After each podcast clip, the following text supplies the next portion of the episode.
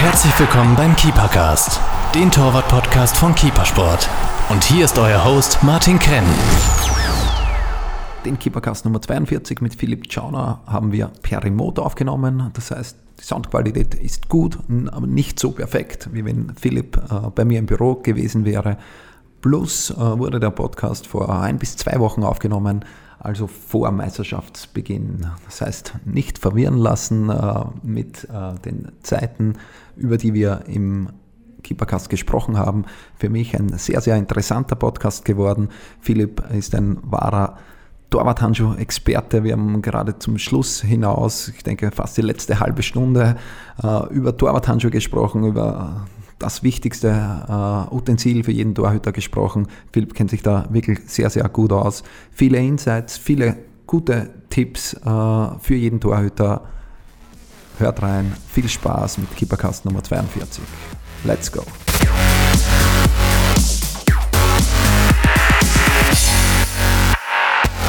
Podcast Nummer 42, der zweite Podcast im Jahr 2020, der erste Podcast mit einem Torhüter im neuen Jahr. Ich begrüße recht herzlich Philipp Schauner per Remote mir zugeschaltet, aktuell Torhüter bei Red Bull Leipzig. Hallo Philipp. Servus, hallo. Philipp, schön, dass du dir Zeit genommen hast, äh, mit mir über Torhüter, mit mir über Torwarthandschuhe und verschiedene Torwartthemen zu sprechen. Ich starte mit äh, einem aktuellen Thema. Du bist seit Sommer 19 bei Red Bull Leipzig aktiv. Äh, aktuell gerade in deiner, ich weiß es nicht, ungefähr hochgerechnet, 15. Wintervorbereitung. Wie geht es dir dabei? Wie anstrengend ist die Wintervorbereitung? Oh, das ist immer nicht so schön, wenn man hört, wie viele Vorbereitungen man schon das nicht hat. ähm, ja, weil wenn 15 Wintervorbereitungen sind, auch schon 15, mindestens 15 Sommervorbereitungen. Deswegen, ja, sind schon einige, einige Vorbereitungen in den Knochen. Aber ich muss sagen, ähm, die jetzt in diesem Jahr, muss ich wirklich sagen, war somit die kürzeste äh, meiner gesamten Karriere. Ich glaube, dass der Bundesligaspielplan dieses Jahr ja nochmal ein bisschen früher stattfindet nach dem Winter. Deswegen war es eigentlich, muss ich ehrlich sagen, hat man nur eine einzige Woche richtig Vorbereitung, weil wir ja praktisch schon Mitte Januar jetzt das, das erste Spiel mhm. haben. Und die Woche vor jedem Pflichtspiel ist ja dann eigentlich schon eher so eine Gegnervorbereitungswoche, wo du immer auf verschiedene Themen speziell für den nächsten Gegner schon eingehst. Deswegen eine Woche Vorbereitung, da äh, hätte ich mich auch früher schon dran gewöhnen können. Aber ähm, ja, es ist so, wie es ist. Ich muss sagen, die Vorbereitung jetzt war relativ angenehm. Es gab weitaus, weitaus ähm, anstrengendere Wintervorbereitungen in meiner Karriere. Deswegen bin ich ganz froh, dass die, ja, wenn es genau die 30. oder genau die 31. ist, ähm, eine relativ entspannte auf alle Fälle war, muss ich sagen. Also es gab natürlich die Tage, die anstrengend sind und wo der Muskelkater kommt. Das lässt sich nach ein paar Tagen Urlaub immer nie vermeiden. Aber im Großen und Ganzen durch die Kürze war sie relativ angenehm, muss ich sagen. Da muss man sagen, da habt ihr ja jetzt äh, den Amateurfußball einen großen Vorteil eigentlich. Zumindest in Österreich ist es so, dass die Wintervorbereitung oft über acht, neun, zehn Wochen geht. Ja. Und äh, dann oft in Schnee stattfindet und so weiter. Das war für mich einer der Hauptgründe fast, warum ich früher aufgehört habe, war die Wintervorbereitung. Also da seid ihr in einer in einer viel, viel besseren Lage natürlich mit einer so kurzen Vorbereitung oder dadurch äh, geschuldet, dass ja, das Spiel äh, eigentlich in, in, Kürze wieder anfängt. Ja, ich muss auch, das wird alles immer komprimierter, so kommt es mir vor. Ich habe jetzt auch vor kurzem auch die Diskussion mit, miterlebt, ob in Deutschland überhaupt auch überhaupt noch eine Winterpause zeitgemäß ist sozusagen, ob man da nicht einfach auch so wie in England oder anderen europäischen Ländern einfach über Weihnachten vielleicht ein paar Tage frei macht, aber dann einfach direkt weiterspielt. Also ich bin gespannt, wie sich das entwickelt. Der Fußball ist ja eh immer im Entwickeln und im Weiterbilden. Deswegen bin ich auch mal gespannt, wie es, hier in Deutschland weitergeht in Zukunft. Aber ja, wir werden sehen. Wie siehst du das? Ich weiß es nicht. Mittlerweile ist halt der ganze, ganze Fußballgeschäft oder das Business halt einfach sehr viel Vermarktung, auch was natürlich auch verständlich ist und wofür man auch einfach auch ähm, gerade stehen muss als Fußballer, weil man dadurch eben auch ähm, das Ganze, was man erlebt als Fußballer, eben auch unterstützt und finanziert bekommt. Deswegen muss man sich in gewisser Weise bestimmt auch danach richten, wie, wie eben entschieden wird und wie das weitergeführt wird. Andererseits sage ich auch, wird die, wird die Intensität, die Anzahl von Spielen und die, das Ganze drumherum einfach auch immer mehr für jede einzelne Person. Deswegen muss ich schon sagen, ist nach so, so einem halben Jahr Vorrunde ähm, einfach ein, ein Break, eine kleine Pause auch einfach nötig, um den Körper mal runterkommen zu lassen und vor allem auch einfach mal ich sage immer so schön, die Seele baumeln lassen, weil wirklich ja dein jede Woche, jeder Tag bestimmt wird von, von Erfolg oder Misserfolg. Ähm, und deswegen tut es jeden, jeden Körper einfach gut, einfach um in gewisser Weise einfach ein paar Tage einfach wirklich durchzuschnaufen und auch vielleicht mal ein paar Tage Abstand von dem ganzen Geschäft zu bekommen. Mhm wird, wird ja aktuell auch oder gerade über, über Weihnachten kontrovers diskutiert mit Liverpool, was in den Medien war, äh, die da, weiß jetzt gar nicht genau, aber drei Spieler irgendwie in 72 Stunden oder was auch immer ja, sowas ja, in der Richtung gehabt haben. Ja. Äh, gut kann das natürlich nicht sein für den Fußballer an sich. Nein, das ist, also das muss ich sagen, ist ja an sich, meine persönliche Meinung muss ich sagen, ist ein absoluter Super-GAU. Ne? Also dass, dass er innerhalb von wenigen Stunden ähm, zwei so äh, eigentlich auch wichtige Spiele also gewisse Pokalformate haben jetzt in England nicht den größten, größten Fokus, aber trotzdem sind es einfach zwei Spiele, wo ein FC Liverpool als großer Verein natürlich trotzdem immer eigentlich die bestmögliche oder einigermaßen bestmögliche Mannschaft auf den Platz bringen sollte. Und dadurch, dass du dann so in so kurzer Zeit auch noch an zwei so weit auseinander liegenden Orten so, so Spiele hast, ja, finde ich einfach, finde ich einfach schwierig und dass es da dann auch kein Entgegenkommen gibt, dass man das irgendwie ähm, mit einer besseren Lösung irgendwie macht, das ist, schon ein bisschen schade. Mhm. Grenzwertig. Kommen wir, kommen wir zu dir. Äh, seit Sommer bei Red Bull Leipzig. Äh, wie kam der Wechsel zustande? Wie, wie schätzt du deine Aufgabe im, im Torwart-Team ein, äh, neben Gulacsi, neben, neben Mvogo? Ja, ich muss sagen, es war ein sehr ereignisreiches Jahr 2019 allgemein für mich. Ich glaube, ich bin im, also ich muss ein bisschen ausholen, ich war im, bin im Januar dann nach, nach Ingolstadt gewechselt und hatte da dann erstmal für ein halbes Jahr einen Vertrag, aber eben auch mit der Option bei Klassenerhalt eben länger dort zu bleiben. Und es war für mich ja so ein kleiner Schritt einfach zurück in die Heimat. Ich bin ja Nürnberger und Ingolstadt ist davon nicht so weit entfernt. Deswegen mhm. war das so ein bisschen Heimatgefühl und es war dann schon so im ersten Moment so, dass es echt sehr frustrierend war und auch enttäuschend war, dass ich das nicht geschafft habe, mit dem FCI die zweite Liga zu halten. Deswegen war es dann erstmal so ein bisschen ein, ja, auch ein enttäuschender Schritt zurück nach Hannover Wobei in Hannover eigentlich all die Jahre, wo ich dort war, einfach rundum positiv eigentlich war. Ähm, mit Aufstieg und Bundesliga-Kapitän und so weiter und so fort. Ähm, der Wechsel kam dann einfach dazu zustande, dass ich einfach mit, mit der Situation, dass ich in den letzten Jahren immer eigentlich gespielt habe und eben nur das eine halbe Jahr Bundesliga, wo ich dann Nummer zwei geworden bin, ähm, eigentlich ein halbes Jahr nicht gespielt habe, dann durch das halbe Jahr in Ingolstadt wieder gespielt habe, einfach mir dachte, ich, ich möchte mich in der zweiten Liga einfach nicht auf die Bank setzen. Dazu bin ich dem Verein zwar sehr viel verbunden und auch dankbar für alles, aber trotzdem möchte ich einfach dann vielleicht versuchen, nochmal eine neue Herausforderung zu suchen. Und es kamen dann verschiedene Anfragen auch aus der zweiten Liga. Und dann im Laufe der, der Vorbereitung kam dann eben auch der Kontakt zu RB Leipzig über Markus Krösche zustande, ob ich mir eben diese Situation oder diese Position bei RB Leipzig einfach vorstellen könnte. Und ähm, ich habe mir dann persönlich die Frage gestellt, möchtest du nochmal 30, 40, 50 Zweitligaspieler mehr haben? Oder möchtest du einfach nochmal einen Schritt zu einem Top-3-Verein in Deutschland machen und das einfach mit den mit wirklichen ja, Ausnahmespielern zusammenzuspielen und in der Mannschaft zu spielen und wirklich auch in Situationen, wenn es darauf ankommt, einfach auch dem Mann zu stehen und auf dem Niveau einfach dann sich nochmal gerade zu machen und zu sagen, ich, ich schaffe das, ich kann da mithalten und ich will mich einfach nochmal beweisen. Und deswegen, mir wurde von vornherein meine Situation klipp und klar klar gemacht, dass es darum geht, dass ich Nummer drei werde, dass ich, ähm, wenn, wenn Not am Mann ist, einfach da sein soll und sie einfach aufgrund meiner, meiner Persönlichkeit, meines Charakters und vor allem auch meiner, meiner ja, Torwartfähigkeiten einfach diese Rolle sehr gut zutrauen würden. Und dann hat sich für mich eigentlich relativ schnell auch der Gedanke einfach verfestigt, dass ich einfach diese Möglichkeit bei so einem Club einfach nochmal zu sein, einfach wahrnehmen möchte. Und äh, jetzt am langen Ende muss ich auch sagen, was 1000 Prozent die richtige Entscheidung, hierher zu kommen, weil, weil alles, was ich in der kurzen Zeit, in diesen paar Monaten jetzt bis, bis jetzt hier miterlebt habe, das hat mich für meine Karriere und auch für den Ende meiner Karriere einfach unheimlich bereichert und das Niveau, auf dem ich jetzt bin und auf dem ich trainiere, das ist einfach ja, das Beste mit in Deutschland und das ist für mich wirklich auch diese Herausforderung, die ich einfach dann gerne angenommen habe. Und allgemein zur Situation muss man natürlich sagen, ich glaube, mit, mit Peter Colascio und Yvonne Invoco sind zwei Nationalspieler. Der eine ist, glaube ich, jetzt erst gestern Fußballer des Jahres in Ungarn geworden. Der andere ist in der Schweiz ein riesen Torwarttalent.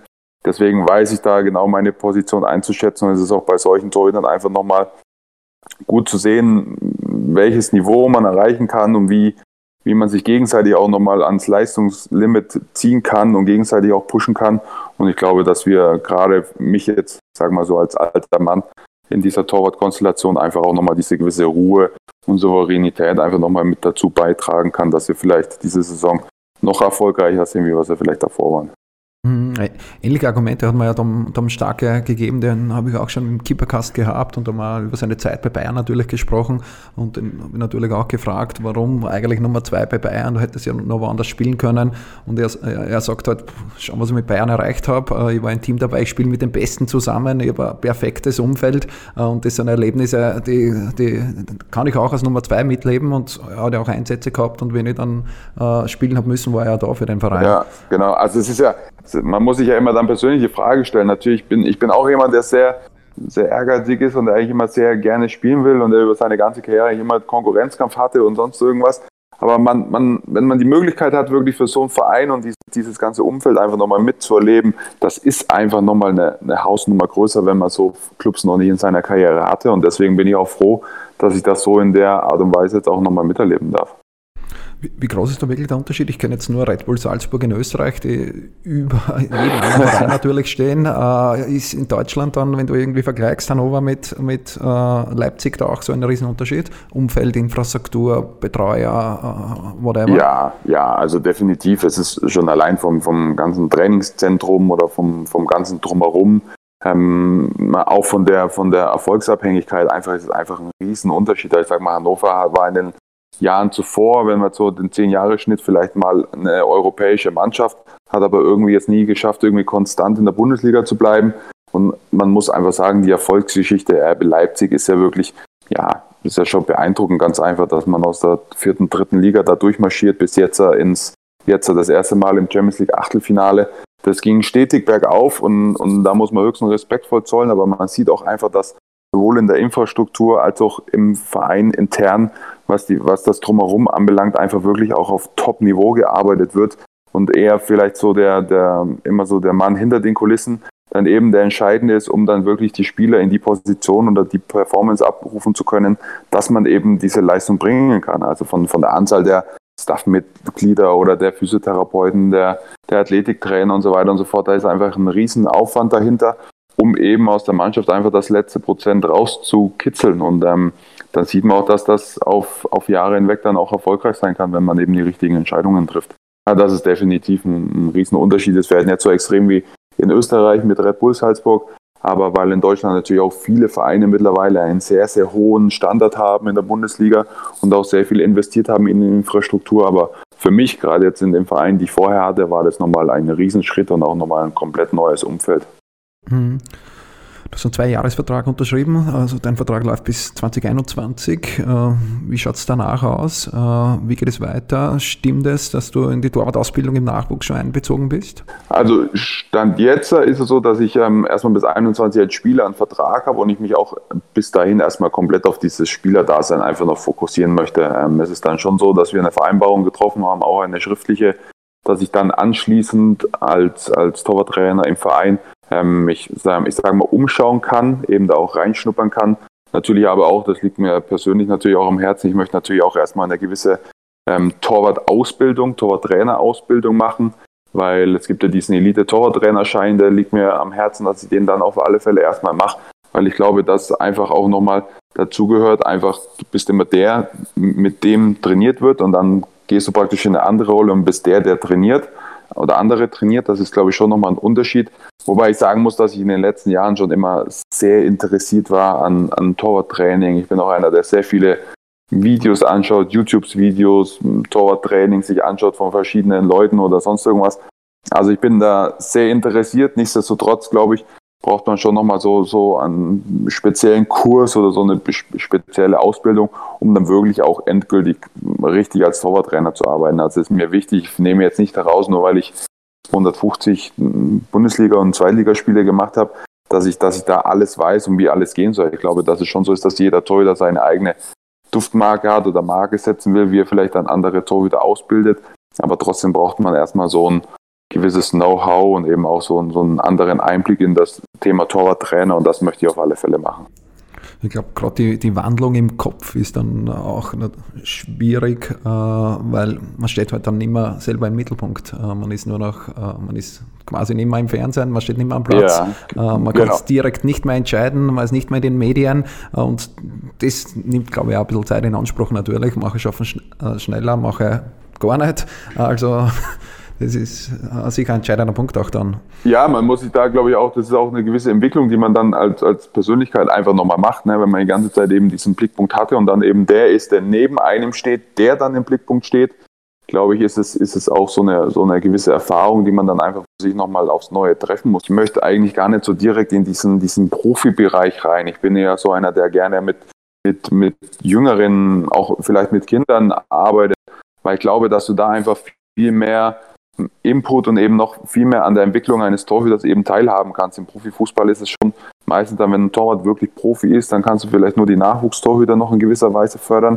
Aber ich fände es persönlich immer schön oder ich glaube, kannst du auch mal sagen, wenn man, wenn man 12-Jährigen oder 13-Jährigen sieht und dann nach zwei, drei Jahren den begleitet und dann sieht, wie wirklich Sachen vielleicht ähm, umgesetzt werden und er sich so entwickelt, wie du dran gearbeitet hast, das, das ist eher so das, was ich mir vorstelle und was ich für mich eigentlich auch cool finde, wenn ich das schaffen könnte dann als Torwarttrainer. Mhm.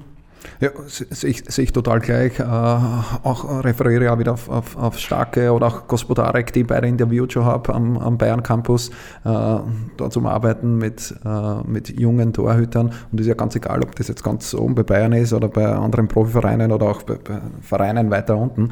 Äh, ich glaube, das, das Begleiten von so einem jungen Torhüter und wenn es ja vielleicht dann wirklich raufschafft, äh, äh, das ist ein sehr, sehr schönes Erlebnis, glaube ich. Genau, wenn man den über mehrere Jahre hinweg begleitet und der dann diesen endgültigen Schritt irgendwo irgendwann schafft, das ist auch so, wo man dann auch einfach so gewisserweise einfach stolz drauf sein kann dann.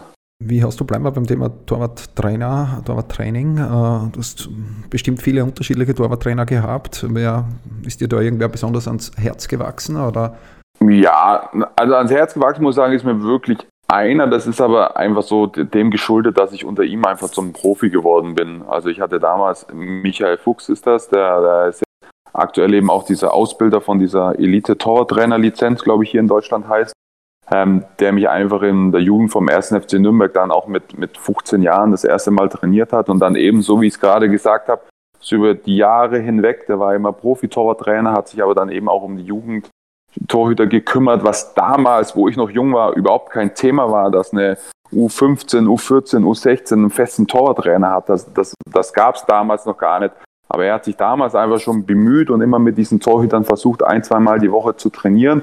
Und ich bin unter ihm dann wirklich so bis, bis in den Profibereich eben reingekommen und war dann eben als 17-Jähriger und dann als 18-Jähriger bei ihm, bei den Profis als dritter Torwart. Und da ist es natürlich schon so, dass ich auch sage, meine, meine Torwarttechnik, meine Torwartausbildung und der Torwart, der ich jetzt bin, der, der mich entwickelt hat, dem bin ich da einfach dankbar. Und das muss man dann schon sagen, das ist dann schon in gewisser Weise auch so ein bisschen sein Verdienst mit. Und deswegen ist es dann schon so, dass er da so diesen, diesen besonderen Gedanken in mir einfach hat, dass ich ihm da auch ähm, dankbar bin, dass ich durch ihn auch das erreicht habe, was ich jetzt praktisch auch bin oder geschafft habe in meiner Karriere. Wie, wie war die Zeit, die, die Zeit so mit 16, 17, 18, eben genau die Zeit, die du jetzt äh, beschrieben hast, die ist immer recht spannend, weil da entscheidet oder fängt er sich zum äh, Entscheiden an, eigentlich schaffe ich es wirklich äh, als Profi oder nicht. Äh, viele Hörer, die gerade jetzt in, in diesem Alter sind, äh, hast du da irgendwelche Tipps oder Erfahrungen, äh, wie das bei dir war? Ja, ich, ich, glaube, dass es zu meiner Zeit, das ist jetzt mittlerweile, puh, ich bin 34, das ist schon so 10, 12, eigentlich noch länger, länger her, 15 Jahre her. Da gab es dieses, dieses Tortraining ja noch gar nicht. Und wenn ich die, die heutige Zeit an, anschaue, wenn man, wenn man wirklich auf einem gewissen Niveau einfach, einfach schon ist als Torwart, ähm, glaube ich, dass es ganz entscheidend ist, dass man, dass man nicht jeden Torwart ähm, gleich ausbilden kann. Ich glaube, jeder Torwart hat, hat einfach unterschiedliche Fähigkeiten in unterschiedlichen Altern und es nie so sein kann, dass alle Torhüter zum Beispiel die gleiche Torwarttechnik haben, die gleiche Torwartumsetzung haben, das gleiche Torwartspiel haben, sondern dass man, glaube ich, auch in jungen Jahren einfach seine, seine individuelle Art als Torhüter einfach nie verlieren sollte. Also man sollte nie versuchen, alle Torhüter gleich auszubilden, alle, ich sage mal so, die Prototypen eines Torhüters alle gleich zu machen. Ich glaube, dass es wichtig ist, dass man sich selber als Torwart oder wie man sich selber als Torwart sieht, dem immer treu bleiben sollte. Bin ich der, bin ich der Verrückte, bin ich der ruhige, souveräne, bin ich der risikoreiche? Das ist, diesen, diesen Weg sollte man nie aus den Augen verlieren und ähm, am langen Ende gilt es auch immer, immer eben fleißig zu sein und sein, sein Torwartspiel einfach jeden Tag zu verbessern. Das ist, glaube ich, das ganz Wichtigste. Mhm. Äh, spielen wir die Situation jetzt durch. Ich, äh, ich mime einen, einen 17-jährigen Torhüter, äh, bin voll motiviert und habe einen Torwarttrainer, der mich aber komplett umbauen möchte. Also genau das Gegenteil, als was du jetzt gesagt hast. Und ich komme mit dem gar nicht klar. Wie würdest du reagieren jetzt mit deiner Erfahrung? Ich glaube, dass es, dass es dann einfach, wenn, wenn, wenn ich selber das Gefühl habe, mit 17 bist du ja schon in so einem Alter und auch in so, so einer Persönlichkeitsentwicklung, wo man, wo man merkt, glaube ich, ähm, bringt es mir was oder bringt es mir nichts? Also du musst als, als gerade als 17-Jähriger, 16, 17, 18-Jähriger schon immer auch versuchen, Sachen anzunehmen. Also das ist, glaube ich, ganz wichtig. Du darfst nie alles, was neu ist und was du im ersten Moment vielleicht auch denkst, was dich nicht weiterbringt, immer erstmal ablehnen. Das ist, glaube ich, auch ganz wichtig. Du musst, musst schon auch offen sein für Neues und musst versuchen, es eben umzusetzen und, und zu schauen, ob es, ob es dich positiv voranbringt oder nicht. Andererseits glaube ich, wenn, wenn, wenn das eben nicht so ist und du, und du merkst, dass du vielleicht in deiner, in deiner Entwicklung nicht vorankommst oder du denkst, dass du nicht vorankommst, ist es, wenn du mit 17 oder 18 auf einem gewissen Niveau spielst, glaube ich, auch einfach wichtig sein, immer wieder seinen eigenen Weg auch einzufordern. Also ich glaube, ein Torwarttrainer verlangt sehr viel von Torhütern oder wird sehr viel verlangt. Aber ich glaube, dass ein, ein Torwart gerade in dem Alter auch von seinem Torwarttrainer was verlangen kann. Und wenn man dann wenn man, wenn es dann ein gutes Zusammenspiel und eine gute Verbindung ist, glaube ich, dass man dann auch eben sagen kann oder sagen muss, tu pass auf, ich mache das gerne, aber ich würde vielleicht auch trotzdem das weiter beibehalten, was, was ich denke, was mich stark macht. Und ich glaube, wenn der Torwartrenner dann ähm, ein gutes Zusammenspiel mit seinem Torhüter hat, dann, dann wird er nie Sachen, wo man, wo der Torhüter von sich selbst sagt, damit fühle ich mich stark und das macht mich aus. Glaube ich, würde nie seinem Torhüter sagen, nee, pass auf, das machen wir nicht, weil Torwart ist auch immer eine Persönlichkeit, die, die Selbstbewusstsein ausstrahlen muss, die, die gewisse Stärke in, an der Truppe ausstrahlen muss. Und ich glaube, dass das ganz wichtig ist, dass man dann eben diese Sachen auch fördert. Also ich würde nie sagen, alles Neues, alles anders machen ist falsch. Man muss es immer erst probieren, um dann eben für sich selber entscheiden, bringt es mich weiter oder bringt es mich nicht weiter. Mhm. Wie viel Torwarttraining äh, denkst du, sollte ein durchschnittlicher Amateur-Torwart in der Woche haben? Ich glaube, es hängt immer so ein bisschen davon ab, auf welchem Niveau man spielt. Also ich glaube, es ist heutzutage ist ja schon so, wenn du mit 14, 15 ähm, nicht dieses schon nicht auf in der höchsten Liga spielst oder sonst irgendwas, ähm, dass es dann schon schwierig ist mit dem Schritt, dass man wirklich Profitorwart wird. Ich glaube aber, dass es, dass es in, in einer gewissen Amateurhöhe schon so ist, dass man zumindest ein, zweimal die Woche wirklich so ein, ein richtiges Torwarttraining haben sollte. Ganz einfach. Ähm, das ist natürlich auch mittlerweile ist es natürlich auch immer so ein finanzieller Aspekt. Kann der Verein oder allgemein sich leisten, einen Torwarttrainer zu engagieren oder muss ich mir das persönlich irgendwie aneignen und persönlich einen engagieren? Ich glaube, das, das ist so, so, so Fragen, die man nicht immer beantworten kann. Aber ich sage mal so, ein Torwart ist eine eigene spezielle Position ich glaube, es darf sich auch, ähm, der Meinung bin ich leider, dass es, ich spreche aus, auch aus Erfahrung, wenn, wenn, wenn Trainer oder Co-Trainer oder sonst was nie wirklich im Tor gestanden haben, ist es einfach sehr schwierig zu beurteilen, wie trainiere ich und welche Leistung hat der Torhüter ganz einfach gebracht. Und das ist so eine Sache, wo ich sage, ein Torwarttrainer für jeden Torwart ist eigentlich Gold wert, weil, weil er einfach, einfach mehr in diese Position sich hineinversetzen kann und einfach reflektieren kann, wie ein Torwart gewisse Situationen wahrnimmt oder Training oder sonst was. Das muss ich auch sagen, wenn ich da heutzutage sehe oder jetzt gerade auch bei RB Leipzig sehe, dass da bis zu glaube, zu U11 runter oder zu U10 runter immer Torwarttrainer dabei sind beim Training. Das ist absolutes Nonplusultra. Wirklich jeden Tag bei jedem Training? Ja, genau. Also die sind immer dabei und, und, und beobachten. Also die machen jetzt nicht immer speziell auch Torwarttraining vom Training, sondern weil sie eben auch diese fußballischen Fähigkeiten dann eben den Torhüter auch gerade in den jüngeren Jahren einfach mitnehmen und die machen dann das Aufwärmprogramm zum Beispiel auch mal nur mit wie die Feldspieler, was ich zum Beispiel auch super finde, aber eben trotzdem immer mal relativ oft einfach dieses spezielle Torwarttraining haben. Und das ist das, was dich als Torwart einfach auch dann ausmacht, wenn du individuelle, individuelles Training hast, ähm, vor einer Torschussform, vor einer Spielform. Das ist einfach sehr viel wert und deswegen, ähm, ich kann das nicht pauschal sagen, ein 16-, 17-Jähriger in der zweitdritthöchsten Juniorenliga, der braucht zwei, dreimal die Woche Training. Das, das ist schwierig, weil da einfach andere Faktoren eine Rolle spielen. Aber umso mehr du spezielles und individuelles Torwarttraining bekommen kannst, umso besser für dich und deine Entwicklung.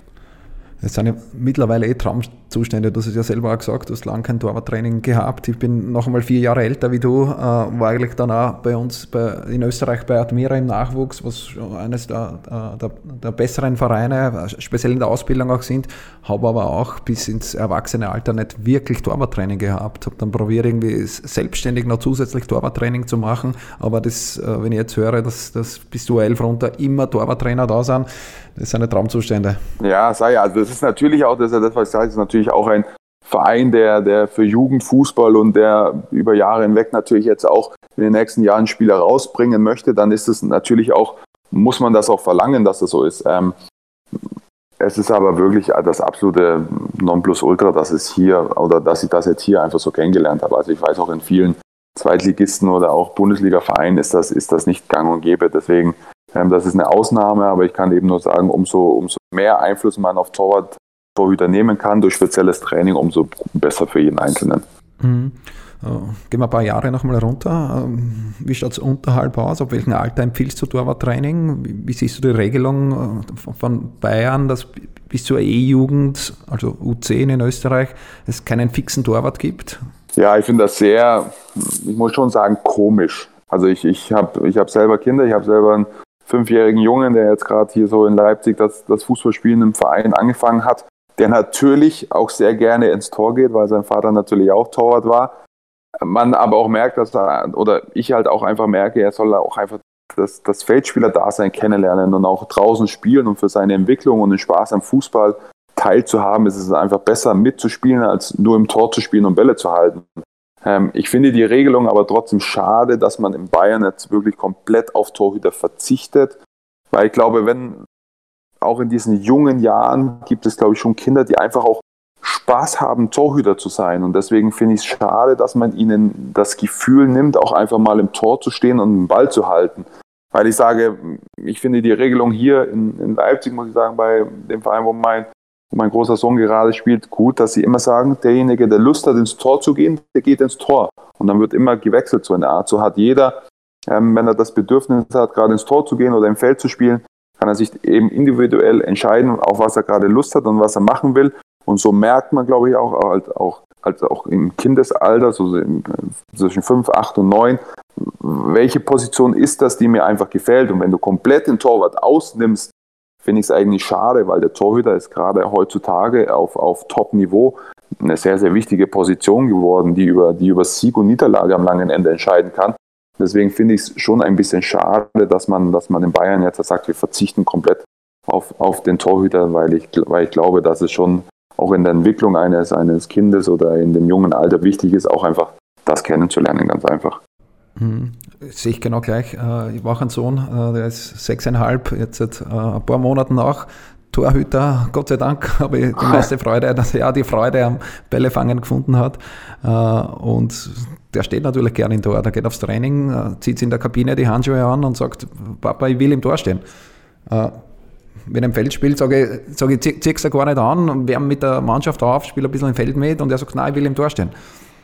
Also ich sage, weil es ist ja einfach schade, dass man dann dem Kind einfach irgendwie was nimmt, auf was es eigentlich Lust und Spaß hat, ganz einfach. Also wenn einer unbedingt ins Tor will, warum, warum soll er dann draußen spielen? So, wo, wo ich dann sage, natürlich ist es für seine Entwicklung und seine fußballerische Entwicklung besser, aber mit der Zeit würde er das für sich selber merken, dass er vielleicht Lust hat, dann trotzdem mal rauszugehen oder sonst irgendwas. Und deswegen, wenn du es einfach komplett ausschließt und einfach vorgibst, finde ich es einfach schade für, für, für die Kinder halt ganz einfach auch, ja. Ab welchem Alter äh, beginnt das Torwarttraining? Jetzt speziell bei euch bei, bei Leipzig oder bei deinem Sohn gibt es auch schon Torwarttraining? Oder kann man da schon was Torwarttraining nennen oder noch nicht? Der, der fordert immer von seinem Vater Torwarttraining ein im Garten. ja, ähm, nein, also ich bin, also bei dem Verein, wo er jetzt spielt, der ist jetzt fünf Jahre alt, der wird jetzt sechs dann auch dieses Jahr, gibt es sowas noch gar nicht. Also da wird einfach nur Wert gelegt, dass sie Spaß haben, dass sie, dass sie wirklich die, die Freude an dem Sport einfach beibehalten und ähm, einfach lernen, das erste Mal ähm, einfach auch in einer Truppe miteinander eben Fußball zu spielen. Ähm, er soll einfach diesen Spaß an diesem Spiel, weil er natürlich durch mich da einfach bisher sein, sein ganzes Leben irgendwie mit konfrontiert worden ist, ähm, einfach auch den Spaß dran haben und er ist Fußball verrückt, absolut. Aber jetzt in dem Alter schon mit Torwarttraining anzufangen, glaube ich, ist absolut zu früh. Das ist dann eher so eine, so eine Spaßeinheit, wobei er es leider echt gut macht, wenn man, wenn man Torwarttraining macht. Ist, geht einem Vater, geht einem Vater dann schon auch immer ein bisschen das Herz auf, aber er soll einfach Spaß haben und er hat Spaß, sich in Tor rumzuschmeißen, er hat aber auch Spaß, Tore zu schießen. Und deswegen gibt es da noch kein spezielles mhm. Torwarttraining in dem Alter. Ja. Bei euch bei Red Bull Leipzig ist dann ab, ab der U10, so wie du vorher gesagt hast, oder U11, glaube ich, sowas in die Richtung? Ja, genau. Also da gibt es dann auch kein festes Torwarttraining, wie gesagt, ja. aber die, die mhm. sind ja immer, immer mit dabei und dann, dann wird das praktisch gemacht. Mhm. Wechseln wir das Thema vom äh, Torwarttraining zu Torwarthandschuhe. Äh, eins meiner Lieblingsthemen, da rede ich extrem gern drüber. Du hast mein Vorgespräch gesagt, das ist auch äh, ein Lieblingsthema von dir. Das habe ich erhofft eigentlich, äh, da du ja ein ganz spezielles äh, Erima-Modell spielst. Da merkt man ja schon, ohne dass ich dich gekannt habe, äh, dass du viele Gedanken magst äh, über für uns das wichtigste Equipment oder den wichtigsten Ausrüstungsgegenstand eines jedes Torhüters ist für uns der Torwarthandschuh. Wie ist deine Beziehung? Ja, also Torwarthandschuhe könnte ich, glaube ich, ähm, Tage drüber philosophieren und ähm, drüber reden, was gut, was schlecht, was. Ja, also Torwarthandschuhe muss ich auch sagen, ist ein Thema, wo ich mich sehr, sehr gerne drüber unterhalte und wo wo ich glaube ich auch sagen kann, mit, mit meinem, um das vielleicht so ein bisschen vorwegzunehmen, mit meinem Partner Erima einfach auch deswegen seit Jahren bei Erima bin, weil es einfach schön ist, dass sie immer meine individuellen Wünsche und vor allem auch meine Individualität meines Handschuhs einfach immer zu 100 Prozent umgesetzt haben und umsetzen, weil ich mir da einfach den Mund fusselig reden kann, weil ich einfach auch immer begierlich nach Neuerungen, nach Verbesserungen, nach Änderungen bin ähm, und da auch ähm, in diesem Thema einfach sehr gerne mich mit beschäftige, mich, mich mit anderen Sachen einfach auch mir hole, mir, mir anschaue, überlege, bringt es mir was, bringt es mir nicht. Also ich bin da auch so, dass ich immer auch mal schaue, was so andere Marken vielleicht für Neuerungen haben oder sonst irgendwas, weil ich einfach da sehr wissbegierig bin, was das Thema Torwarthandschuhe einfach anbelangt. Hm. Dein aktuelles Modell ist ja sehr speziell eigentlich, vor allem verschlusstechnisch auch, äh, weil der noch Two-Way-Strap nach oben zugeht. Für alle, die deinen Handschuh nicht können, kannst du den versuchen, am Audioweg zu erklären, was deine Spezifikationen sind? Also Audioweg ist es, ist, ich habe wirklich tatsächlich nicht diesen klassischen Verschluss, also diese Bandage einfach, die einmal rundherum geht, sondern ich habe wirklich die Two-Stripe-Verschluss. Ich habe damals ähm, einfach für mich selber, ich, ich, ich habe alles ausprobiert, ich habe alles bekommen, ich durfte alles ausprobieren. Ich habe damals einfach festgestellt durch, diese, durch diesen Two-Stripe-Verschluss, dass, dass es mir und mein Handgelenk einfach eine extreme Stabilität gibt ähm, durch, dieses, durch diese zwei Streifen und dann eben auch übereinander verschließen, weil ich einfach finde, durch das, dass du, dass du einfach den Handschuh kompakt oben und nicht einmal rundrum ums Handgelenk zumachst, einfach eine, eine gewisse Stärke dem Handgelenk verleihst. Und am Ende ist es auch wichtig als Torwart, dass du eben ein starkes Handgelenk hast, dass deine Hand eben in der maximalen Streckung eben nicht nach hinten wegkippt, sondern eben stabil ist, um dann eben vielleicht mal den Ball zu halten, der über, über Sieg oder Niederlage entscheiden kann. Und, und das habe ich. Es entscheiden Zentimeter. Ja, genau. Und das ist, und das ist eben, wo ich dann auch gesagt habe, eine dicke Bandage, ein dicker Two-Stripe-Verschluss, das ist für mich einfach absolute Stabilität und einfach ein kompaktes Gefühl in dem Handschuh. Und ähm, auch die mit dieser, mit dieser verlängernden Innenhand, dass eben da auch dieser Belag dann noch unterhalb des Handgelenks so ist, ist dann auch einfach nochmal so eine, so eine zusätzliche Grip gewesen, wo ich sage, wenn du, wenn du eben so diese Bewegungen machst und vor dem Körper eben den Ball begräbst und sonst irgendwas und er die vielleicht irgendwie nochmal rausrutscht oder du nicht ganz sauber bist, hast du einfach eine größere Belagfläche, hast einen größeren Grip das kann dir auch nur Vorteile geben, als wenn vielleicht da irgendwie nur ein Kunststoffmaterial ist oder die Bandage vielleicht gerade in dem Moment ein bisschen rutschig ist oder da vielleicht auch irgendwie jetzt kein Latexschaum ist, sondern irgendwelche anderen Materialien. Deswegen habe ich mich damals eben speziell für diese Bandage entschieden. Es ist aber zum Beispiel auch so, dass ich immer sage, ich brauche zum Beispiel immer einen positiv geschnittenen Daumen und immer einen positiv geschnittenen Zeigefinger weil ich immer sage, für mich sind das die zwei wichtigsten Finger, um als Torhüter einen Ball zu halten. Weil, für was benötigst du, wenn, ich sage mal, wenn du, wenn du keine Finger hast und nur diese vier Finger auf beiden Händen hast, dann kannst du immer noch irgendwie einen Ball halten, als wenn du zum Beispiel nur Ringfinger und Mittelfinger hast, so in der Art.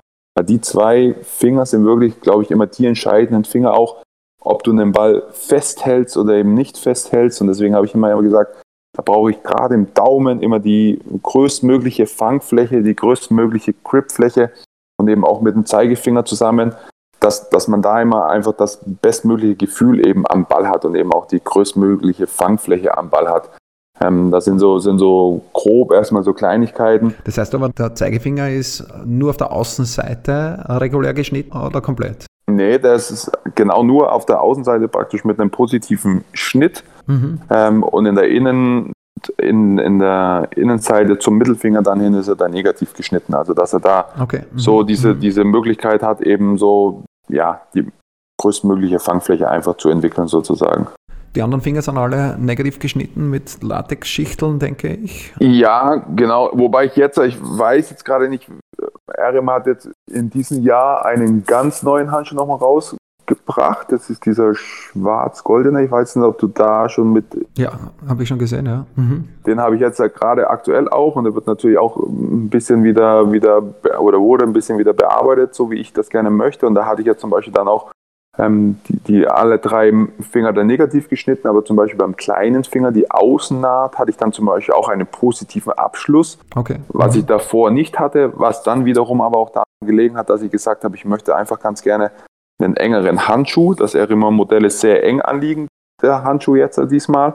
Und dadurch habe ich aber gesagt, möchte ich eben an der Handschuh-Außenseite eine gewisse Öffnung ganz einfach haben, dass ich dadurch eben diese, diese Enge am, an der Hand anliegend, aber einfach nicht auf den Belag auswirkt und somit einfach trotzdem die Fangfläche einfach nochmal größer bleibt. Und deswegen habe ich da zum Beispiel die, die Außenseite am kleinen Finger auch mir nochmal positiv machen lassen, um eben da dieses maximale Grip wieder zur Verfügung zu haben sozusagen der äh, Daumen RC und auch Zeigefinger RC, das sind aber, glaube ich, Spezifikationen, die in den letzten Jahren erst dazugekommen sind, oder? Wenn ich mir Bilder anschaue von Handschuhen von dir von, von drei, vier, fünf, sechs Jahren, da gibt es auch äh, Handschuhe mit, mit Negativdaumen. Ja, genau. Also ich, ich, ich bin ja auch einer, der dann so ein bisschen rumprobiert und sich dann natürlich ähm, da auch seine gewissen Erfahrungen ganz einfach gesammelt hat und es hat sich dann einfach so über die, über die Zeit hinweg dann einfach auch so ein bisschen, ja, ich muss auch sagen, ich habe mir da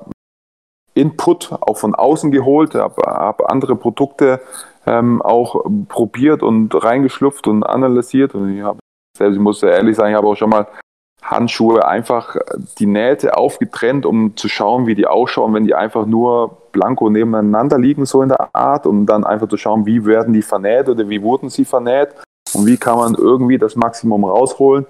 Deswegen habe ich mich da auch weiterentwickelt, um dann einfach so über die Jahre hinweg für mich einfach die perfekte Lösung zu finden, ganz einfach. Also ich war einfach immer so, ich möchte die perfekte Lösung für mich, ich möchte das perfekte Gefühl für mich und das wurde über die Jahre hinweg dann immer auch super umgesetzt. Und deswegen bin ich da auch froh drüber, dass meine ganzen auch teilweise verrückten extra Wünsche einfach immer so, so gut und positiv umgesetzt worden sind. Mhm. Äh, kommen wir zu den Belegen. Äh, spielst du immer mit gleichem Belag oder, oder wechselst du auch Belege? Testest du Belege? Ja, Wie wichtig ist der Belag für dich? Ja, sehr wichtig. Also es, ist, es war für mich immer von, von Anfang an wichtig, ähm, dass ich immer den dicksten Belag habe, der zur Verfügung steht. Also ich bin einfach einer, der es nicht mag, einen dünnen Belag am Handschuh zu haben, sondern ich wollte immer das dickste, was möglich ist, haben. Ähm, das war mir immer am wichtigsten, weil es mir einfach auch einfach ein gutes Gefühl gegeben hat als Torhüter. Deswegen hatte ich immer den dicksten Belag, der natürlich da ist und natürlich dann ist es schon so, dass du natürlich auf dem Niveau, wo ich dann immer gespielt habe, natürlich auch die Beläge hast, die natürlich die besten möglichen Grip-Fähigkeiten hat, die natürlich dann in der, in der, in, im Verbrauch natürlich ein bisschen anfälliger sind, durch das anspruchsvolle Training natürlich dann natürlich nicht so resistent sind, wie vielleicht ein bisschen Reibungs- ähm, oder die die Reibung eben ein bisschen besser abkönnen, also festere Beläge. Das ist natürlich schon so, aber ich wollte immer ich habe eigentlich seitdem ich zur Firma Arima gegangen bin, durchweg immer den, den gleichen Belag oder zumindest immer die gleiche Dicke. Wir hatten, ich weiß jetzt gerade nicht auswendig, ich glaube, wir hatten vor zwei, drei Jahren mal so, eine, so einen Test, wo, wo, wo gesagt worden ist, pass auf, wir schicken dir mal einen neuen Belag. Wir sagen dir aber nicht, welcher der neue ist, probieren einfach mal an und sagen uns dann, welcher der beste ist. Und ähm, ich habe dann die Handschuhe getestet und habe dann gesagt, der und der war besser als der andere und haben sie gesagt, gut, das ist ein neuer, den würden wir gerne drauf machen und habe ich gesagt, oh ja, können wir gerne machen. er hat mich überzeugt. Das ist ja, ähm, war dann eine Belagänderung, aber ansonsten habe ich eigentlich relativ oft immer mit dem gleichen Material weitergespielt oder durchgespielt.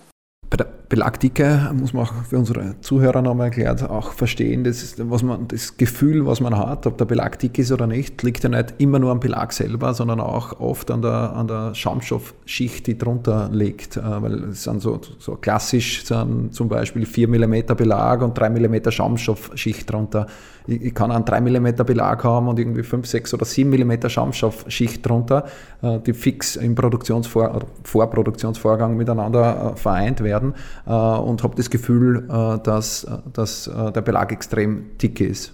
Also das war mir diese Schaumstoffschicht, ist ja auch immer so ein bisschen auch so ein bisschen diese, diese Dämpfung an, an, wenn du den Ball fängst, ja praktisch sozusagen. Und es ist ja sagen auch bei mir war das immer auf dem Niveau oder auf dem Profiniveau, wo du spielst, schießen sie natürlich ein bisschen härter und als vielleicht jetzt in Amateurfußball und sowas. Deswegen war das für mich immer wichtig, auch eben diese, diese, diese Dicke einfach ganz einfach zu haben. Kommen wir zur Oberhand, wenn wir deinen äh, Handschuh jetzt äh, herrlich äh, audiomäßig zerlegen. Äh, die Oberhand ist ziemlich klassisch angehaucht. Äh, du vertraust auf eine, eigentlich auf eine Volllatex-Oberhand, äh, klar immer wieder in, in, einem bisschen, bisschen anderen Design oder mit anderen Prägungen, aber prinzipiell ist die Oberhand komplett aus Latex. Wenn man jetzt Handschuhe anschaue, von speziell neue Handschuhe von, von anderen Marken, Nike hat da angefangen, Rausch mit dem Pure Contact, äh, jetzt Adidas natürlich seit Jahren, jetzt noch aggressiver mit dem neuen Predator. Äh, wie stehst du zu Silikon auf der Oberhand, zu latexlosen äh, Oberhänden? Ja, es ist, ich glaube, da muss jeder Zoll so sein, sein, sein eigenes Gefühl entwickeln. Ich glaube, diese, diese ganzen Silikon-Punching-Zone und, und was weiß ich, wie, wie, wie das alles immer heißt, man, man, man muss im Endeffekt muss man für sich selber wissen, ich sage immer, wann brauchst du deine Handschuh-Oberhand? Also für, für was benötigst du sie? Ähm, natürlich für Faustabwehr, das ist natürlich die Nummer eins, da, da, das ist das, wo man immer sagt, da, da brauchst du dann praktisch an deinen Finger, hast du ja da praktisch, oder an den Fingerkuppen musst du vielleicht eine gewisse Stabilität haben, um eben eine, eine, eine gute, feste und stabile Abwehr zu haben oder bei einer Flanke eben in dem Moment Push zu haben, dass der Ball eben aus der Gefahrenzone rausgeht. Ähm, ich glaube, dass es da auch, oder mir ging es da immer drüber, ich habe auch das ausprobiert, ich habe auch verschiedene Materialien ausprobiert und ich bin einfach immer der Meinung, man muss schauen, wie diese ganzen Silikone oder diese Materialien einfach reagieren, sowohl bei trockenem Wetter, bei nassem Wetter oder bei kaltem Wetter. Und da habe ich einfach die Erfahrung gemacht, dass bei all den unterschiedlichen Wetterverhältnissen mein Belag in der Innenhand ja auch immer optimal ganz einfach sein muss. Und deswegen war ich immer der Meinung, ich möchte auch so einen ähnlichen Softschaum oder eben diese, diese einfache Struktur eben auch auf meiner Handrückseite haben, weil ich einfach sage, bei, bei jeden Wetterbedingungen bei jeden Verhältnissen ist es einfach für mich die optimale Lösung. Ähm, ich habe einfach die Erfahrung gemacht, wenn ich da einen festen irgendwie Latexschicht habe oder eine dicke halben Zentimeter, irgendwie, wie soll ich es nennen, irgendwie diese, wo ich gerade so eine Punching Zone oder eben eine Stärkung der Finger habe oder sonst irgendwas, kann mir das bei trockenem Wetter vielleicht genau helfen, kann mir bei nassem Wetter aber vielleicht auch so sein, dass es vielleicht abrutscht, weil es eben nicht dieser Softschaum ist, dass ich eben keine gute Faustabwehr mache und sowas. Und deswegen habe ich dann einfach gesagt, ich möchte einfach das, das geringste Risiko haben und eben die beste Möglichkeit eben auf der, auch auf der Handschuhrückseite haben, um einfach zu sagen, bei allen Verhältnissen, die auftreten können, das bessere Material zu halten. Und da bin ich eben zu dem Entschluss gekommen, dass es, dass es sowohl wie innen als auch außen ähnlich sein sollte. Natürlich abhängig vom Design. Da sind natürlich dann auch immer Designelemente mit wichtig. Die spielen auch immer eine Rolle bei den verschiedenen Marken. Aber dass ich immer versuche, da eben relativ straight, klassisch eben auch eine Art Softschaum eben auf der Handschuhrückseite zu haben. Kennst du das äh, neue Adidas-Modell? Äh, die sind jetzt auch strapless äh, gegangen. Wir haben da vor ein paar Tagen den, den Launch gehabt. Hast du den schon gesehen? Kannst du da schon eine Meinung dazu abgeben? Ja, ich habe ähm, ja in meinen Reihen auch mit Peter Kulaschin Torwart, der Adidas Handschuhe trägt. Deswegen war ich da ähm, reden auch immer sehr gerne über die über Torwart Handschuhe. Deswegen war ich da auch schon von ein paar, ich glaube knapp einem Monat oder so eine längere Zeit hat er glaube ich mal ein ein paar zum Testen bekommen. Ähm, da bin ich auch mal reingeschlupft. Es ist, glaube ich, ja, es ist, ist wieder eine große Neuerung. Es ist ähm, ohne, ohne diesen Stripe-Verschluss, das ist, glaube ich, auch ähm, wo man einfach auch von Torhüter zu Torhüter unterschiedlich drüber denkt. Ich glaube, dass es für mich ähm, nie, nie irgendwie eine Option wäre, einen Handschuh zu haben ohne einen richtigen Verschluss. Also ich glaube, dass, dass es vielleicht in die, in die junge, moderne Art der Torhüter vielleicht eine Rolle spielt, weil, weil es vielleicht, weil es vielleicht ja, innovativ ist. Aber ich bin da wirklich mehr so dieser klassische Typ und ich habe am Anfang unseres Gesprächs auch gesagt, dass ich so eine besondere Art des Verschlusses habe und ich glaube, es einfach wichtig ist für, für, für einen Torhüter oder allgemein für, fürs Bällehalten, ähm, dass man einfach eine gewisse zusätzliche Stabilität in seinem Handgelenk hat. Und ich glaube, dass die dadurch eben in gewisser Maßen ein bisschen verloren geht. Ähm, man kann immer sagen, also ist meine Meinung, man kann immer sagen, das spielt keine Rolle oder ist, ist, ich bin stark genug oder mein Handgelenk ist stark genug. Ich glaube, dass es, dass es auf einem gewissen Niveau ähm, einem schon den Unterschied ausmachen kann. Andererseits sage ich, und das ist auch immer so das Wichtigste beim Torhüter, du musst dich wohlfühlen mit deinem Material. Wenn sich ein Torhüter oder jemand einfach ohne Verschluss einfach wohler fühlt und besser fühlt, dann macht das den Torwart auch wieder besser. Dann, dann tritt das, was ich gerade gesagt habe, dass du vielleicht diese gewisse Stabilität hast, nie in Kraft, weil du dich einfach wohlfühlen musst mit deinem Material und wohlfühlen musst mit deinem Schnitt und deiner Passform. Und wenn das, das ist immer das Wichtigste, sage ich, an Torwarthandschuh einen Torwart, wenn das passt, dann passt eben auch so ein Handschuh ohne, ohne so einen Stripe-Verschluss. Aber für mich persönlich würde das, würde das, mich würde das stören. Ich habe das auch schon mal ausprobiert, mich würde das stören. Und deswegen bin ich da vielleicht zu oldschool, aber ich glaube, dass es, dass es mir oder meinem Torwartspiel einfach ähm, besser steht, wenn ich einen Handschuh mit Verschluss habe. Mhm. Äh, kommen wir zur Pflege vielleicht. Äh, pflegst du deine Handschuhe selber? Wenn ja, wie? Ja, ich bin einer, der geht jeden Tag mit seinen Handschuhen duschen.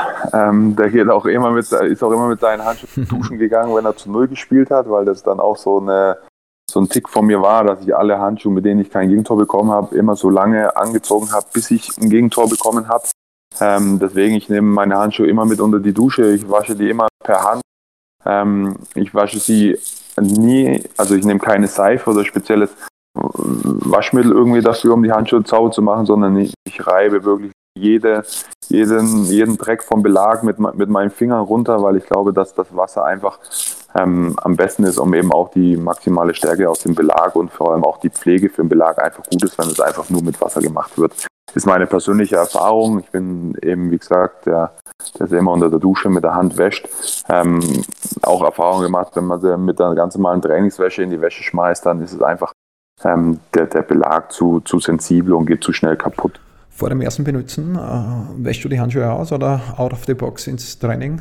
Ja, also out of the box ins Training. Ähm, dann aber ist auch immer so eine Macke von mir, immer erstmal am Rasen abreiben, so die letzten Belagpartikel vielleicht aus der Produktion so ein bisschen wegzubringen, eben wegzumachen. Und dann aber einfach diese, dieses, dieses Blanko ohne irgendwie eine Vorbehandlung einfach zu trainieren, damit damit sie einfach ihren schnellstmöglichen Grip einfach entfalten können. Ne? Also werden bei mir, ich ziehe auch immer Handschuhe erst zweimal im Training an, bevor ich sie im Spiel anziehe. Deswegen, das, das habe ich eigentlich immer so gemacht, dass ich mit neuen Handschuhen da einfach ähm, auf den Blatt gegangen bin, zweimal mit denen trainiert habe und das wurden dann auch immer meine Spielhandschuhe. Also zweimal Training, dann zwei Tage vorm Spiel praktisch einmal unter der Dusche gewaschen, aufgehängt und dann wirklich auch erst zum Spiel beim Aufwärmen wieder angezogen. Ähm, und da hatten sie dann eigentlich auch immer den, den perfekten Grip und das perfekte Verhältnis für mich zum Spielen. Das heißt im Spiel dann bei, bei Aufwärmen und Spiel die gleichen Handschuhe? Ja, genau. Also das hatte ich früher auch anders gemacht. Ich habe aber dann so Mitte 20 einfach für mich entdeckt, dass es, dass es einfach wichtig ist, dass ich sie beim Aufwärmen auch anhabe. Bei Mama hat man vielleicht beim Aufwärmen das Gefühl, dass man vielleicht doch die Bedingungen vielleicht irgendwie komisch sind oder man nicht so ein gutes Gefühl hat. Und dann einfach im Spiel neue oder andere Handschuhe anzuziehen, das hat mir nicht so gut gefallen. Und deswegen habe ich dann auch oftmals immer zwei Handschuhe einfach mit raus zum Warmmachen genommen, dass ich da nochmal eine Alternative gehabt hätte. Ähm, was natürlich immer so ein bisschen eine Rolle gespielt hat, muss ich auch sagen. Ich habe die Handschuhe, die ich zum Spiel angehabt habe, und wenn es stark geregnet hat, habe ich die immer nur zu, für den ersten Teil des Aufwärmens angezogen, damit sie nicht zu viel Feuchte bekommen, damit sie nicht zu die Feuchte sich aufsaugen und habe die dann ausgezogen, habe gewechselt, um dann eben beim Spiel eben nicht ganz nasse Handschuhe zu haben. Wenn du die Handschuhe dann beim Spiel anhast, für wie viele Spiele verwendest du die gleichen Handschuhe oder ist es ergebnisabhängig? Ja, das ist ergebnisabhängig. Habe ich gerade schon gesagt, wenn ich zu Null spiele, also ob es 0-0 oder 1-0 Sieg oder sonst irgendwas, habe ich es eigentlich immer angelassen. Also habe ich immer ähm, die Handschuhe im nächsten Spiel wieder angehabt, habe sie dann zum Beispiel die komplette Woche über auch angezogen. Habe sie dann wirklich, Im Training? Ja, habe sie nicht angezogen, habe sie nur nach dem Spiel gewaschen, habe sie dann zwei Tage vorm Spiel wirklich nur nochmal feucht gemacht, ganz einfach und nochmal frisch aufgehängt. Habe sie dann wirklich auch nur wieder zum, zum Spiel oder zum Aufwärmen eben angezogen, aber zwischendurch dann eben nicht, nicht verwendet sozusagen nach dem Spiel. Ja. Und wie viele Spiele lang, bis, bis verloren habt? Ja, genau, bis wir verloren haben und wenn wir oder ein Gegentor bekommen, also eigentlich, wenn wir ein Gegentor bekommen haben, habe ich es eigentlich immer, immer gewechselt. Also das war so meine Macke bei zu Null Spiel behalten, bei, bei Gegentor immer neue Handschuhe. Das heißt, was war die längste Serie, die du gehabt hast? Die längste Serie war ziemlich lang. Ich glaube, das war vier Spiele, fünf Spiele. Mhm. Ja, das war damals mit Hannover im Bundesliga-Aufstiegsjahr. Da haben wir, glaube ich, vier oder sogar sechs Spiele in Folge kein Gegentor bekommen. Mhm. Da musste ich schon ziemlich vorsichtig sein beim Waschen und beim, beim Tragen. Ja, ja. Das war, war nicht so leicht. Ähm, teilweise habe ich mir auch gedacht, das ist eigentlich gar kein Belag mehr, aber dann ging es doch wieder irgendwie. Also von dem her, das war schon, war schon eine lange Zeit, aber da bin ich einfach zu abergläubisch, dass ich sage, die, die tue ich dann weg, sondern die habe ich dann wirklich angelassen und dann ja auch erst nach dem ersten Gegentor dann wirklich auch ausgezogen. Mhm. Wie viel Bar kommst du dann im Jahr circa? Weißt du das? Ich würde mal so schätzen, dass ich wenn du eine normale Saison hast mit 34 Spielen, dann spielst du vielleicht so durchschnittlich 8 bis 10 Spiele zu null. Ähm, hast vielleicht mal die einen und anderen, die du verschenkst. Mhm. Ich glaube schon, dass ich so durchschnittlich wahrscheinlich so 50 Paar kommen, würde ich jetzt mal sagen. Immer plus minus 5, 10 Handschuhe, je nachdem, wie die Saison verläuft eben. Also das ist so 50, würde ich sagen, ist so eine, so eine gute Anzahl an Torwarthandschuhen, die ich wahrscheinlich brauche, wenn ich eine Saison habe, wo ich wirklich alle 34 Spiele mache.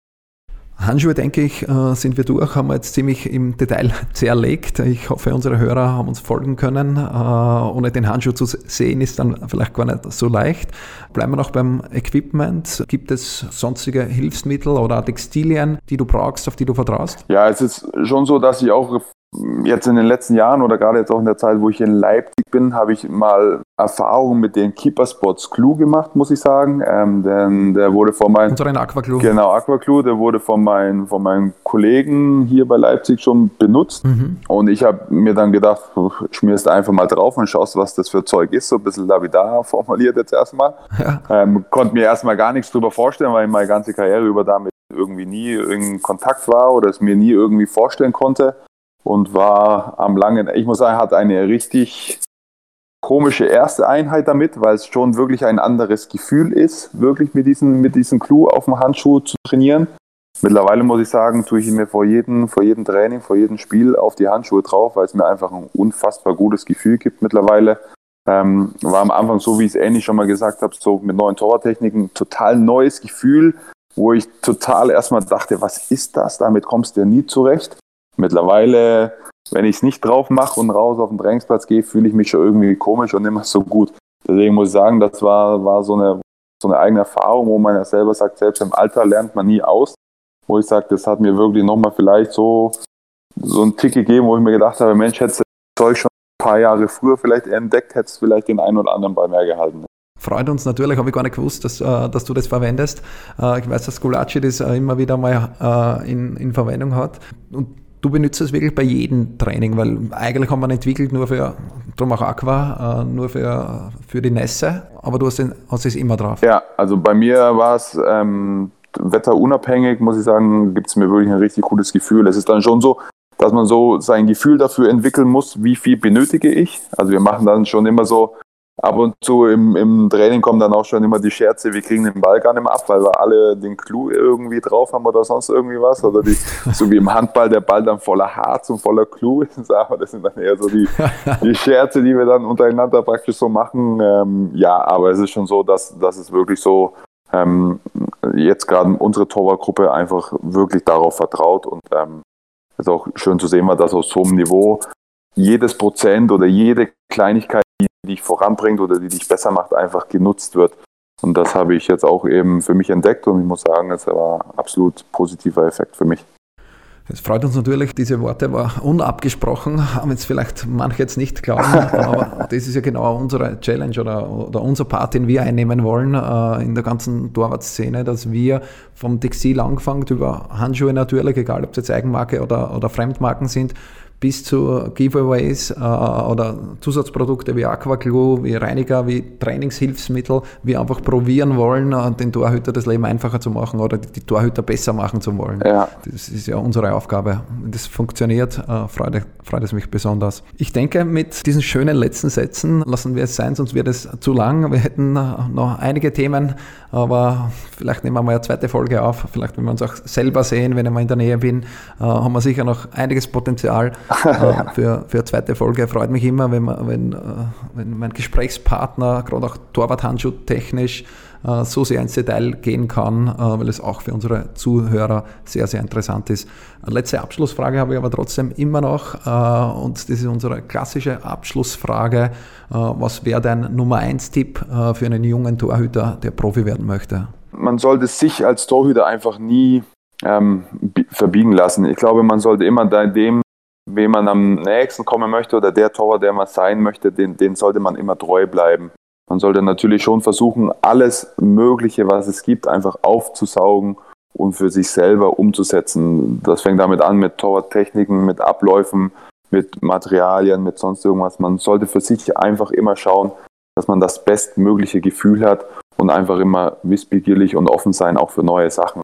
Ob es einem weiterbringt oder nicht, das muss man immer für sich selber entscheiden. Ich glaube, das ist so der ganz wichtige Tipp, dass man einfach seinen Weg auch in gewissen jungen Jahren seinen Vorbildern immer treu bleibt und eben da versucht, das Bestmögliche für sich immer mitzunehmen und rauszunehmen, um dann eben der Torhüter zu werden, der man gerne sein möchte, mit all dem, was dazugehört. Ein wunderschöner Abschluss äh, für den Keepercast Nummer 42. Äh, Philipp, äh, herzlichen Dank. Bitte Alles gerne. Gute äh, für, für die Saison. Danke, danke. Äh, für die nächsten eineinhalb Jahre bei Leipzig. Dankeschön. Hat mich sehr gefreut. Ich hoffe, dass ich nicht zu viel geredet habe, aber ich glaube, dass auch ein paar interessante Dinge dabei sind. Und ja, in dem Sinne, ein Gruß an alle Torhüter und an alle, die Torhüter unterstützen. Ich hoffe, ihr habt Spaß mit dem Podcast und bis hoffentlich irgendwann mal. Von der Keeper Base in Kottingbrunn. Das ist der Keepercast. Gefällt dir, was wir hier machen? Dann teile und bewerte unseren Podcast und folge uns auf Soundcloud und iTunes. Warum machen wir das Ganze, fragst du dich? Weil Leidenschaft im Herzen beginnt. KeeperCast, right from the heart of goalkeeping.